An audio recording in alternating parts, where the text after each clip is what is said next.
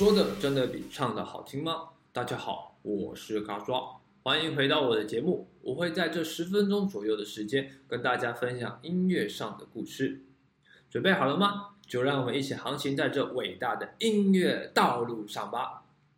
上集我们有提到日本的佛系音乐，这集我们要来说说佛系男子的代表药师寺宽邦。如果说昭宣先生他是把极乐世界呈现给你看的人，那药师四宽邦就是用音乐超度你的人，让你的心情感到平静，让你在这乱世之中得到一丝丝的慰藉。说不定你上班播他的歌，你的鸡巴主管就会超度成佛，消失在你面前，去了极乐世界。不过这位佛也有他的烦恼。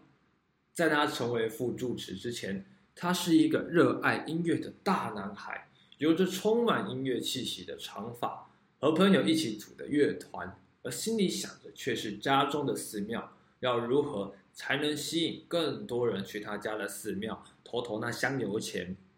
直到在京都建仁寺表演过后，他才开始以京都的寺庙为中心进行演出活动。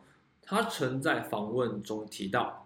由于我出生于寺庙之家，因此对于我受的教育而言，在寺庙举办 live 表演是非常难以想象的，甚至有一点亵渎神明。直到多年后，药师寺宽邦完成修炼之后，我这边要说到，日本的和尚要成为和尚之前要去上课考照，就跟你开车要有个驾照一样。不是你弄一个大光头就可以说说自己是和尚，那考到和尚执照的他，才回家继承家里的寺庙，在海禅寺举办表演。药师寺宽邦的招牌就是穿着着袈裟，背着一把木吉他，直到现在。说到这里，其实他音乐很多人都有听过，而且他有来过台湾，在此就不再多做介绍。但是。他的做法是很多人的梦想，很多人碍于现实，忙忙碌碌的赚钱养家，自己的梦想却蒙上一层厚厚的灰尘。还记得以前和你做梦的人吗？他们是不是一样还过着幸福的梦，却连自己养不起？或是自己已经养得起自己，可是自己的梦想却真的消失了？那药师寺宽邦。他是一个梦想与现实并行的人，他如何在音乐、兴趣和生活、寺庙中间达成平衡？这就是留给各位听众好好去想想的啦。